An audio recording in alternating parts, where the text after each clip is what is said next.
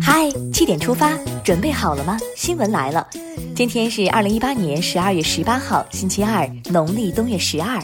大家早安，我是主播张宇。先来看看昨夜今晨发生了哪些大事。庆祝改革开放四十周年大会今天上午十时在人民大会堂举行，中共中央总书记、国家主席、中央军委主席习近平将出席大会并发表重要讲话。中央广播电视总台将同步直播，欢迎关注。习近平十七号下午在中南海瀛台分别会见了来京述职的香港特别行政区行政长官林郑月娥和澳门特别行政区行政长官崔世安。一条没人走过的路，走过去才能成为路；一条充满挑战的路，走下去才有答案。以必成之心创未有之业，改革开放再出发。值此改革开放四十周年之际，中央广播电视总台央视网推出重磅微视频《道路》，一起关注吧。现代版皇帝的新装来了。针对美加二加二部长级对话期间，加拿大外长与美国国务卿蓬佩奥的相关言论，外交部发言人华春莹表示，美加的做法无异于现代版皇帝的新装。中方敦促加方立即释放被非法羁押的中国公民，敦促美方立即撤销对有关人士的逮捕令。掩耳盗铃只会贻笑大方。年关将近，安全可不能忽视。教育部近日印发通知，要求各地教育部门和学校立即开展学校及周边安全隐患排查工作，切实维护学校安全和谐稳定，保障学生健康安全。安全大于天，可不能放松警惕。学生开开心心过年，这些人可就不一定了。今年以来，十一个重点城市公安机关立涉传刑事案件九百三十八件，刑拘三千七百零一人，逮捕一千一百八十五人；工商部门办结涉传案件五千七百五十五件，罚没款两千六百多万元，打击传销工作取得阶段性进展。再次提醒大家，发现疑似传销组织，请向相关部门反映。中国中化集团有限公司原副总经理杜克平涉嫌严重违纪违法，目前正接受纪律审查和监察调查。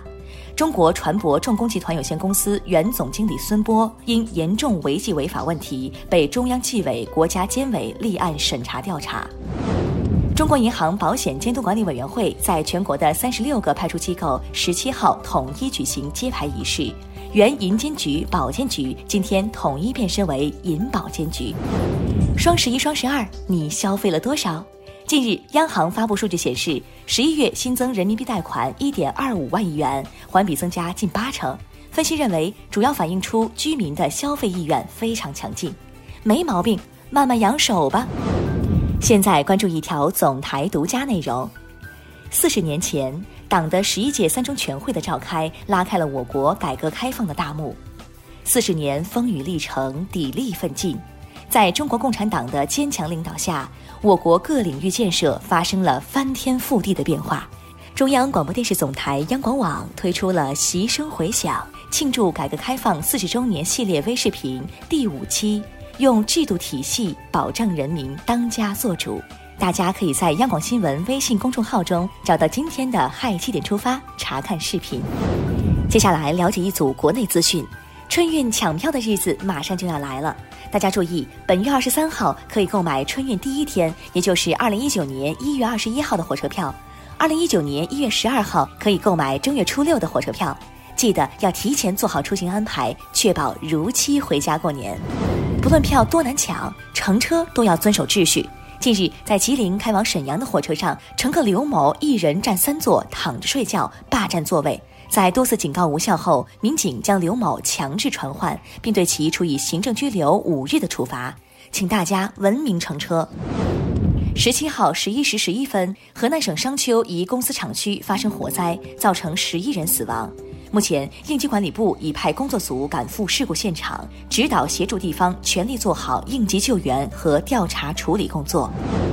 再来关注近期的天气情况，中央气象台预计，十七号至二十一号，华北中南部、黄淮、汾渭平原等地将有轻至中度霾、局地重度霾；十七号夜间至十九号，青藏高原东部自西向东将有一次较强雨雪天气过程。北京市教育委员会十七号发布消息，二零一八年北京市各区招收特长生比例为本区初中招生计划的百分之四以内。二零一九年将取消小升初特长生招生。有小朋友表示，有一技之长的我该怎么办？在线等，急。风趣幽默、演技爆表的警官，你见过吗？吉林省四平市公安局推出的“四平警示”抖音号近日爆红网络，其发布的短视频内容巧妙地将搞笑与普法结合在一起，深受网友喜爱。三位主创人员表示，没有完成剧本，全靠现场发挥，为这种接地气的步伐方式点赞。需要点赞的还有这两位运动员。十六号，二零一八年度国际泳联颁奖盛典在浙江杭州举行。中国奥运冠军施廷懋连续第四次捧起最佳女子跳水运动员奖杯，曹原第二次获得最佳男子跳水运动员称号，实至名归。祝贺两位！看完身边事，把目光转向国际，俄乌局势或将缓解。当地时间十六号，乌克兰总统波罗申科在基辅发表年度讲话时表示，如果俄罗斯方面将乌俄边境的俄罗斯驻军全部撤离，他将取消在乌克兰部分地区实施的战争状态。希望双方用谈判的方式解决争端，付诸武力只能两败俱伤。日前，数千人在意大利首都罗马举行示威，反对意大利民粹主义政府十一月提议并颁布的反移民法令。示威者认为，政府正在竖起更多的墙和路障，反移民法令只会制造更多困难。格鲁吉亚近日迎来了一项第一。十六号，格鲁吉亚当选总统萨洛梅·祖拉比什维利宣誓就职，成为格鲁吉亚独立后首位女总统。谁说女子不如男？据日本媒体报道，十六号晚，日本北海道札幌市区内一居酒屋发生爆炸，目前事故已造成四十二人受伤。中国驻札幌总领馆确认暂无中国公民伤亡。埃及文物部长哈里德·阿纳尼近日宣布。埃及考古队在首都开罗以南约三十公里的阶梯金字塔附近，发现一座距今四千四百年且保存相当完好的王室祭司墓葬。接下来是今天的每日一席话：激励之所举，则无不胜也；众志之所为，则无不成也。二零一七年一月十七号，习近平主席出席世界经济论坛二零一七年年会开幕式，并发表主旨演讲，指出：激励之所举，则无不胜也；众志之所为，则无不成也。只有我们牢固树立人类命运共同体意识，携手努力，共同担当，同舟共济，共度难关，就一定能够让世界更美好，让人民更幸福。激励之所举，则无不胜也；众志之所为，则无不成也。出自汉代刘安《淮南子·主述训》，意思是聚集众人的力量和智慧，就没有不胜利、不成功的。最后进入今天的每日话题：你的奋斗终将伟大。二零一八年就要过去了，距离研究生笔试剩下不到一周的时间，考研党们正在进行最后的冲刺。